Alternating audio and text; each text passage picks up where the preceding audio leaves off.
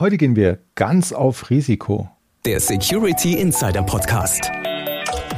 Der Podcast für Security-Profis mit Infos, News und Meinungen rund um IT-Sicherheit. Und hier sind Peter Schmitz und Dirks Rocke. Hallo und herzlich willkommen zum Security Insider Podcast. Für Sie am Mikrofon ist Dirks Rock und bei mir im virtuellen Studio sitzt wieder Peter Schmitz, Chefredakteur von Security Insider. Hallo Peter, grüß dich. Hallo Dirk und hallo liebe Zuhörerinnen und Zuhörer. Schön, dass Sie es wieder geschafft haben zu einer neuen Folge des Security Insider Podcast. Ja, und das trotz aller Unwägbarkeiten unseres irdischen Daseins. Huiuiui, jetzt lassen uns aber nicht zu düster werden, sondern lieber was Erhellendes zur IT-Sicherheit besprechen. Na gut, aber über Risiken können wir ja dennoch plauschen. Derer gibt es ja auch für die IT einige. Das beginnt ja schon bei den direkten Gefahren, etwa abgeschmierten Servern oder Ransomware-Angriffen hört da aber lang noch nicht auf. Man denkt jetzt nur an Inflation, Naturgewalten oder politische Konflikte. Können sich Organisationen auf so ein großes Konglomerat überhaupt systematisch vorbereiten? Bestimmt, aber dazu sprechen wir am besten mit einem ausgewiesenen Experten und zwar dem Bernhard Otter. Der kennt sich nämlich damit aus mit IT-Risikomanagement, mit Informationssicherheit, IT-Governance und Prozessmanagement.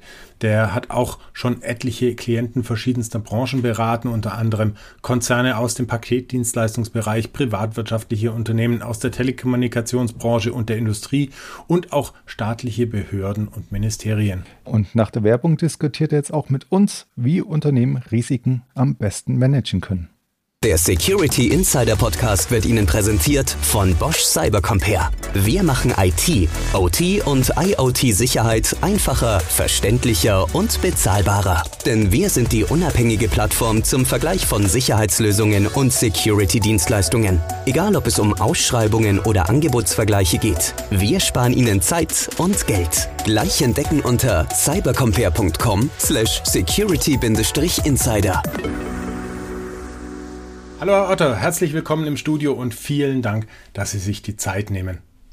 Hallo, guten Tag. Herzlichen Dank für die Möglichkeit.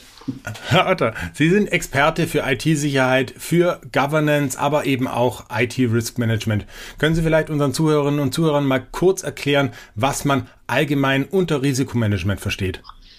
Genau, also unter der Definition Risikomanagement versteht man die systematische Erfassung und Bewertung von Risiken für den Geschäftsbetrieb eines Unternehmens, so ganz allgemein gesprochen. Also man versucht im IT-Risikomanagement sämtliche, ja, ich sage mal, Bedrohungen, Schwachstellen, Gefahren zu bewerten, die auf ja, den Geschäftsbetrieb eines Unternehmens einwirken können. Mhm, okay.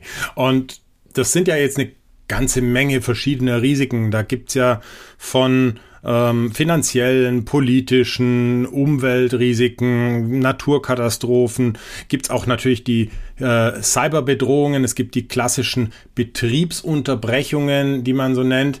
Ähm, wie, wie kann man sich das denn vorstellen bei all diesen Risiken? Wie managt man denn dieses Unbekannte?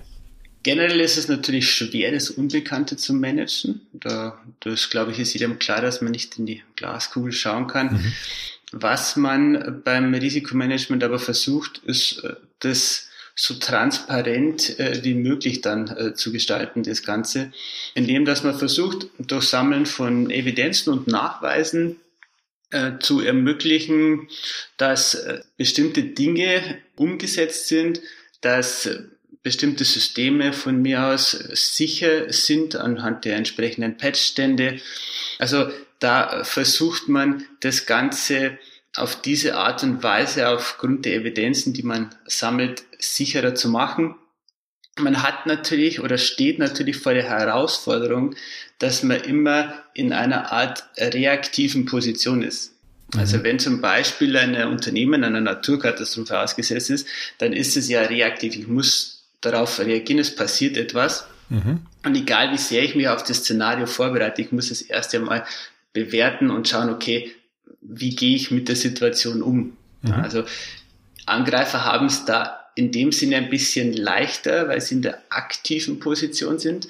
Wenn ich jetzt zum Beispiel sage, ich verschicke einen Verschlüsselungstrojaner, dann kann ich das machen und schauen, ob ich Erfolg habe oder nicht. Äh, ich als Unternehmen muss mich aber auf der anderen Seite absichern und sagen, ja gut, äh, wie wehre ich mich denn dagegen? Wie äh, gehe ich denn mit sowas dann um? Mhm, da gibt es mhm. eben verschiedene Eingangsquellen, die dann kommen können oder Angriffsvektoren. Und da ist es auf der reaktiven Seite deutlich schwieriger. Wir haben jetzt gerade vorhin von, von Evidenzien gesprochen, also von, von ja quasi messbaren Dingen, ähm, die, man, die man verwendet dafür.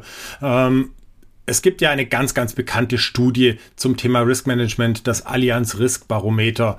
Das ist aber mhm. eher eine Umfrage unter Security und ähm, Risk-Experten. Und Umfragen, die bewerten ja in der Regel vor allem das Gefühl, dass man gegenüber verschiedenen Problemen oder Risiken hat.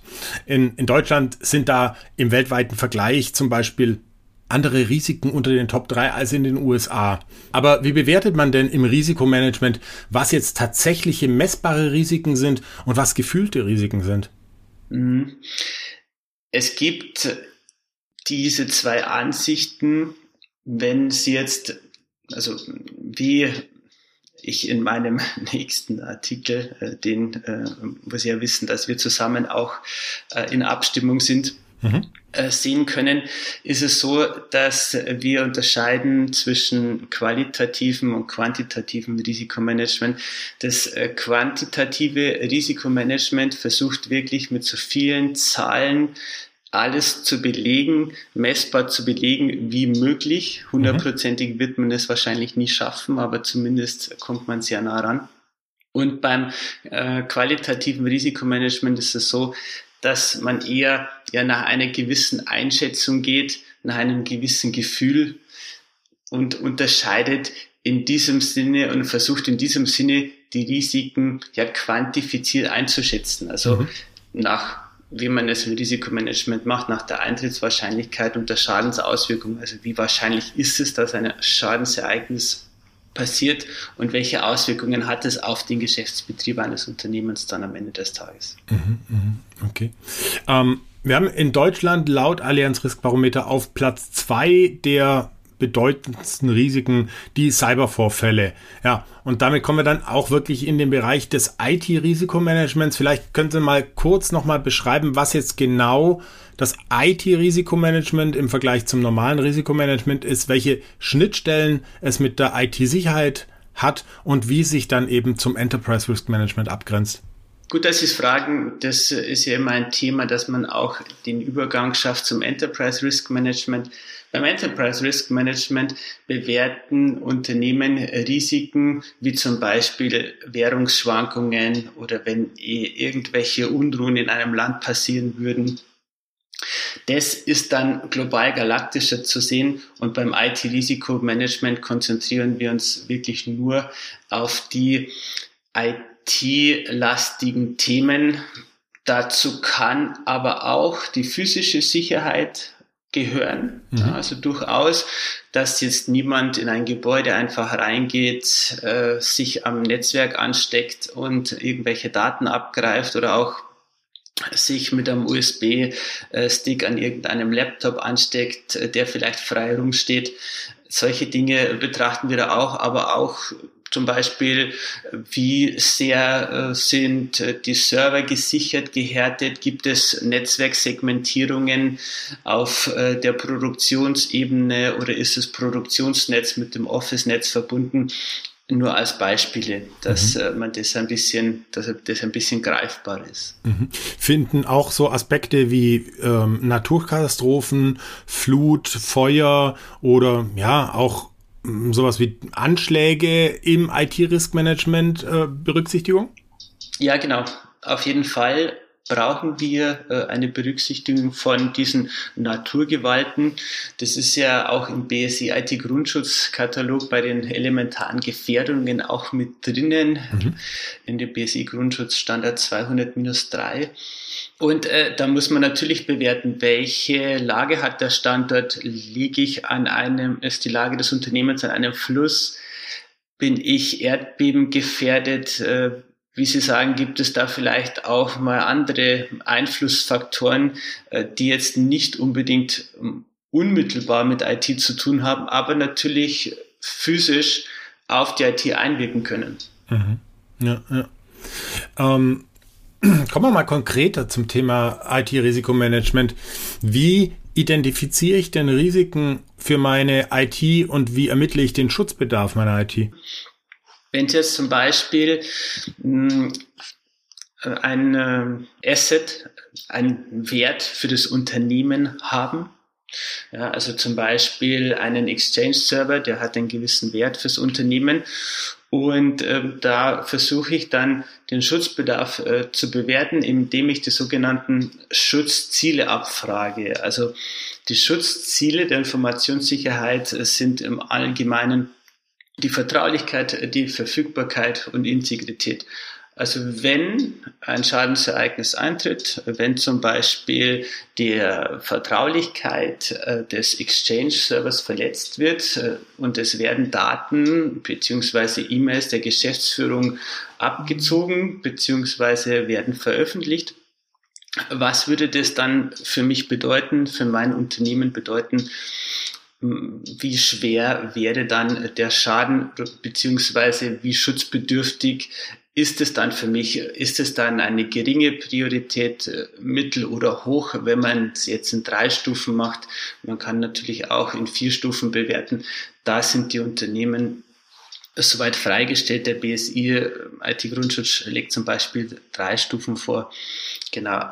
Und dann bewerte ich nicht nur die Vertraulichkeit äh, des in unserem Beispiel des Exchange Servers, sondern ich bewerte auch die Integrität und die Verfügbarkeit. Also die Verfügbarkeit, indem dass ich sage, äh, muss denn wirklich der Exchange-Server 24-7 verfügbar sein? Was äh, wäre, wenn jetzt der Ausfall des Servers zehn Stunden beträgt? Ist das für mich äh, verkraftbar oder nicht?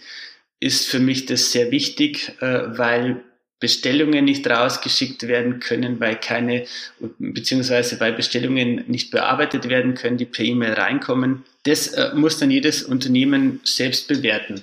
Bei der Integrität, wenn ich noch kurz darauf eingehen kann, ist es so, dass ich schaue, sind Daten veränderbar oder nicht was wäre, wenn jetzt die Daten verändert werden im System, beziehungsweise in dem Fall, wenn E-Mails jetzt gefälscht werden würden an die Geschäftsführung, ja, würde das dann einen großen Schaden bedeuten.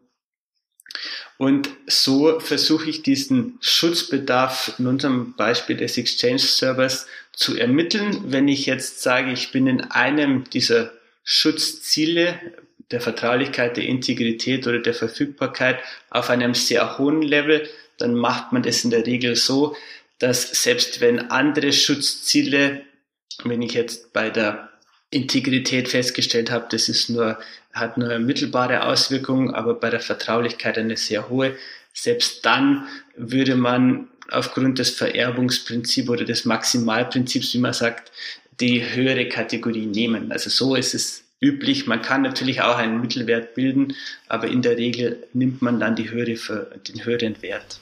Mhm, mhm. Wie, wie kann ich mir denn das jetzt in der Praxis vorstellen? Wie bewerte ich diese Risiken denn? Wie komme ich denn auf diese Stufen, die, die Sie angesprochen haben, dass ich jetzt festlege, also ich kann ja sagen, okay, mein E-Mail-Server ist für mich wichtig, weil darüber kommen Bestellungen rein. Aber wie, wie transferiere ich das in eine in eine Zahl, in eine Stufe mhm. an, an, an Risikoschwere?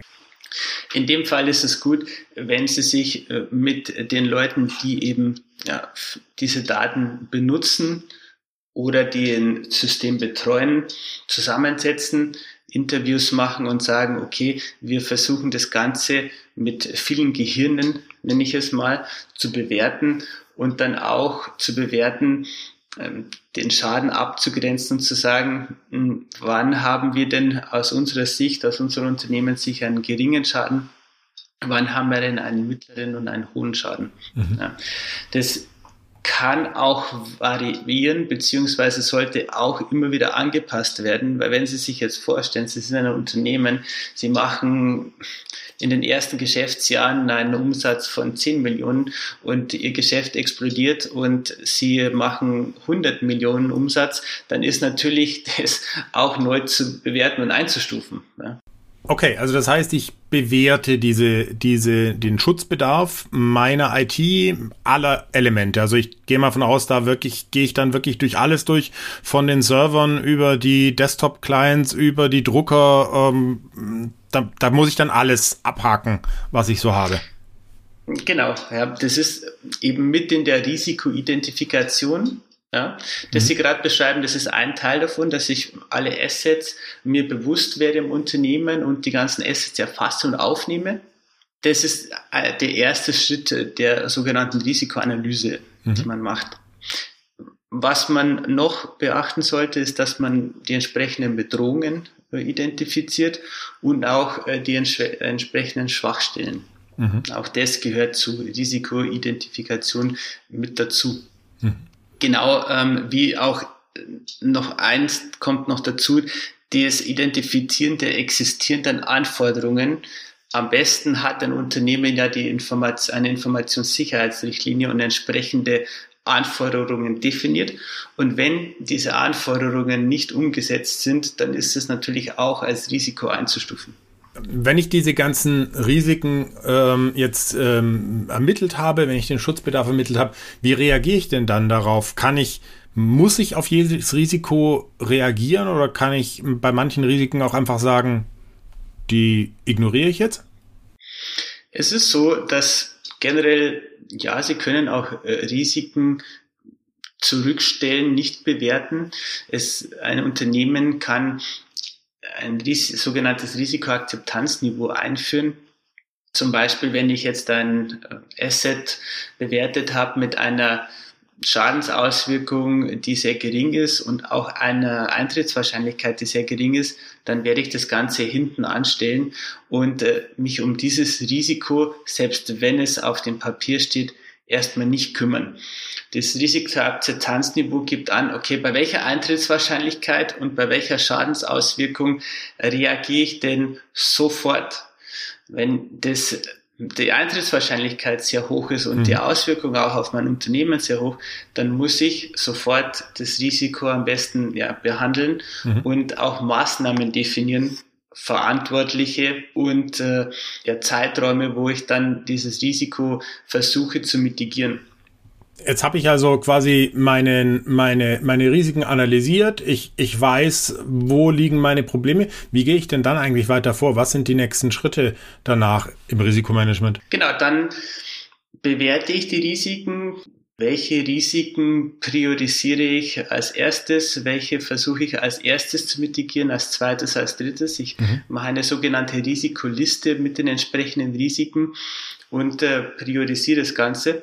Und dann definiere ich in der Risikobehandlung die Risikobehandlungspläne beziehungsweise wer welche Risiken wie versucht zu mitigieren und zu welchem Zeitpunkt. Mhm. Also jedes Risiko muss, das über dem Risikoakzeptanzniveau liegt, muss behandelt werden. Mhm. Und ich definiere auch Maßnahmen, wie ich das Ganze mache, wer es macht und bis wann. Mhm.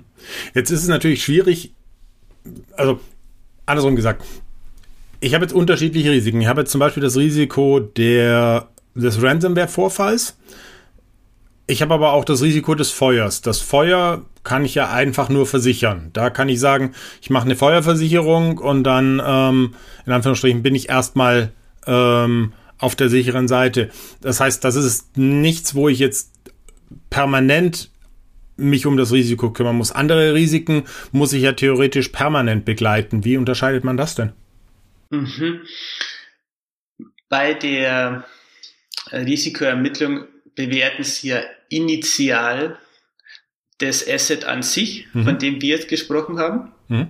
Sie haben aber recht. Und deswegen ist es auch wichtig, dass man bei der Risikoidentifikation das auch mit am Schirm hat, das Identifizieren der existierenden Anforderungen der Controls auch in die Bewertung mit einfließt. Und da ist es eben genau drinnen. Die Anforderung sagt zum Beispiel, dass äh, ständig sich um solche Szenarien äh, gekümmert wird und dass ständig die Patchstände zum Beispiel von Servern aktuell gehalten werden und so weiter und so fort. Mhm. Also das heißt, da sind wir dann tatsächlich an dem Schnittpunkt zwischen dem IT-Risikomanagement und der IT-Sicherheit, quasi der, der Ausführung ähm, genau. der Bekämpfung und Mitigation der, der Risiken. Richtig, man kann auch dann vom operativen Risikomanagement sprechen. Okay. Machen wir vielleicht noch einen Schritt zurück und denken noch mal nach über das Thema Verantwortlichkeiten beim Risikomanagement. Ähm, die erste Frage, die sich mir stellt, ist eigentlich, wer muss denn IT-Risikomanagement überhaupt betreiben? Ich kann mir das jetzt irgendwie schwer vorstellen bei einem kleinen, kleinen Mittelständler, der, der ähm, vielleicht ein IT-Team von ein, zwei Leuten hat, ähm, dass der sagen wir mal, jetzt wirklich ein, ein richtliniengetreues Risikomanagement betreiben kann. Wie, wie, wie sieht das aus? Mhm. Es ist so, dass kleine Unternehmen natürlich vor der Herausforderung stehen, wie das umgesetzt wird.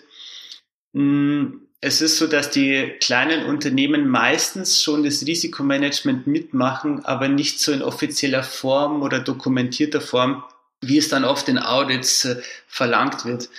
Zum Beispiel, wenn Sie die Systemadmins nehmen, die sind meistens, also zumindest aus meiner Erfahrung raus, je, äh, so gestrickt, dass sie erstmal lieber keinen Zugang gewähren, äh, als dass sie Zugang gewähren. Mhm. Und in diesem Sinne wird schon ein gewisser Teil des Risikomanagements, zumindest systemtechnisch und auf Architekturebene, wird da mitgemacht.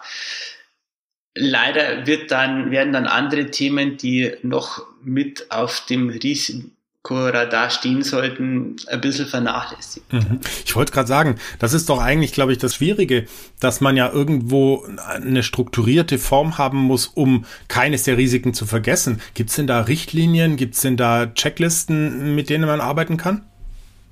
Sehr gut finde ich zum Beispiel, wie ich vorher schon erwähnt habe, den BSI IT Grundschutz äh, mit äh, dem 200-3 Standard mhm. äh, zur, zum Risikomanagement. Da wird wirklich detailliert beschrieben, wie man es auch in einfacher Form, ohne jetzt sich großartige Systeme anzuschaffen, das Risikomanagement auch bewältigen kann, auch ein, ein, also ein kleineres Unternehmen, mittelständiges ständiges Unternehmen. Mhm, ja. Mhm, mhm. Okay. Ähm, wer ist denn im Unternehmen eigentlich wirklich verantwortlich fürs Risikomanagement? Ist das die Geschäftsleitung? Grundsätzlich muss es von der Geschäftsleitung getrieben werden, beziehungsweise sollte ein Interesse der Geschäftsleitung sein, Risikomanagement zu betreiben da ja auch die Geschäftsrisiken durch das minimiert werden, sollte die Geschäftsleitung dahinter stehen und es dann an die entsprechenden Verantwortlichen eben delegieren, wie zum Beispiel IT-Administration oder wenn es größere Unternehmen gibt, an den äh, Security Information Officer. Ja. Mhm. Okay, gut.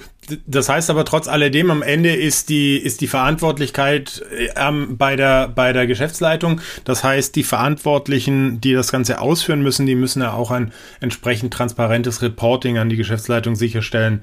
Wie wird denn sowas umgesetzt? Gibt es dafür Tools, äh, die man nutzen kann oder gibt es dafür ja, ähm, Standards, die, die umzusetzen sind? Es gibt natürlich auch fürs Risikoreporting Tools, die eingesetzt werden können. In der Regel werden Standardreports über PowerPoint, Excel-Listen, Auswertungen von äh, Systemen auf äh, zum Beispiel äh, Vulnerability Scans, solche Dinge werden dann gesammelt und dann zusammengeführt und dann der Geschäftsführung entsprechend präsentiert. Es kommt natürlich auf den Umfang des Unternehmens an am besten wäre es natürlich, wenn ich jetzt ein Unternehmen bin, das in mehreren Ländern tätig ist, wenn ich das in ein System zusammenführen könnte, äh, dass ich immer einen genauen Stand habe des Risikos der einzelnen Geschäftsbereiche, der einzelnen Standorte, an denen ich tätig bin. Mhm. Okay. Ähm, Reportings für mich haben auch immer den Aspekt, dass sie am nützlichsten sind, wenn sie vergleichbar sind. Das heißt, äh, wenn ich irgendein äh, irgendwelche Metriken habe, wenn ich äh, ein Punktesystem habe, nach dem ich arbeiten kann, gibt es sowas fürs Risikomanagement? Ich habe jetzt noch nicht, also ich habe erlebt aus der Erfahrung raus, dass das Unternehmen machen, mhm. dass sie Bewertungen einführen und Vergleichbarkeiten zu schaffen. Jetzt, dass ich sage, es gibt einen generell global galaktischen Standard, wo man jetzt sagt, ich bekomme so und so viele Punkte, wenn ich jetzt das und das auf diesem, diesem Level erfüllt habe, mhm. äh, ist jetzt so äh, im Detail sicher nicht ausgeprägt. Hm, ich muss trotzdem äh, versuchen, die einzelnen Punkte dann ja unterzubringen, zu harmonisieren und ja, wie Sie sagen, auch vergleichbar zu machen. Hm, am besten natürlich auch greifbar für das Management, dass da auch sich noch drunter was vorgestellt werden kann, weil das sonst sehr weit weg wirkt auf einmal. Jetzt haben wir viel über die Theorie geredet. Jetzt würde es mich mal wirklich interessieren. Nehmen wir mal als Beispiel ein mittelständisches Unternehmen, 100 Mitarbeiter, ähm, klassischer Produktionsbetrieb die noch nie was mit Risikomanagement am Hut hatten. Wie gehen die denn am besten vor? Was sind denn die wichtigsten Schritte? Was sind die ersten Schritte, ähm, um sich dem Thema Risikomanagement mal wirklich äh, zu nähern? Zum einen, äh, dass äh, sich die Leute zusammensetzen und die wichtigsten äh, Assets, also die Sachen, die wirklich den äh, größten Wert fürs Unternehmen haben, äh, ermitteln und das mal aufschreiben, zusammenschreiben. Mhm zusammen mit den wichtigsten Geschäftsprozessen, äh, die eben ja für die entsprechende hm, Lieferfähigkeit oder für die entsprechende Produktion sorgen. Und das Ganze einfach mal in einer relativ einfachen, übersichtlichen Tabelle bewerten und das dann so angehen. Ruhig auch mit dem BSI 203er Standard, wo, wo ich dann sage, hm, ich gehe mal die einzelnen Punkte durch. Ich muss es ja nicht äh, per Detail machen oder au Detail machen. Mhm. Ich sage mal, die gröbsten Punkte, die gröbsten Gliederungspunkte kann man sich da sicher rausnehmen und dann entsprechend äh, das Ganze abarbeiten, in Anführungszeichen. Ich muss natürlich, steht es und fällt es auch immer mit einem Verantwortlichen, jemanden benennen, der das Ganze dann auch federführend macht. Am besten gibt es schon jemanden, der sich um Informationssicherheit kümmert. Mhm. Ja, das wäre natürlich optimal. Wenn es die noch nicht gibt, dann sollte man generell schauen, dass man jemanden benennt, der für Informationssicherheit verantwortlich ist und der kann dann auch das Risikomanagement mit abdecken, mhm. wenn ich jetzt ganz klein denke. Ja, ja. Was von dem Thema Risikomanagement können denn Unternehmen wirklich selbst leisten und äh, wo ist äh, ja im Zweifelsfall wirklich Beratung nötig? Ich würde mal sagen, wenn die Kompetenzen wirklich gar nicht vorhanden sind, äh, dann würde ich auf jeden Fall eine Beratung empfehlen. Oder wenn ich jetzt ein Unternehmen habe, das weltweite Standorte hat, äh, dann würde ich auch eine Beratung empfehlen, da hier ja das sehr komplex werden kann und auch sehr aufwendig für die internen Ressourcen. Das muss man ja auch immer bedenken. Und dann ist oft auch gut, wenn man eine externe Ressource mit dabei hat. Auch in dem Sinne zusätzlich nochmal gesagt, dass die externe Ressource sich auch oftmals leichter tut, nachzufragen, zu fordern, die Dinge auch umzusetzen zu lassen von den einzelnen Standorten. Mhm, mh. Wie ist es denn im, im Bereich des Risikomanagements mit dem Thema Versicherungen? Es gibt ja bestimmte Dinge, wo es äh, ganz üblich ist, Versicherungen zu machen, wie eben zum Beispiel Feuer oder äh, Wasserschaden, aber es gibt ja inzwischen auch Cyberversicherungen.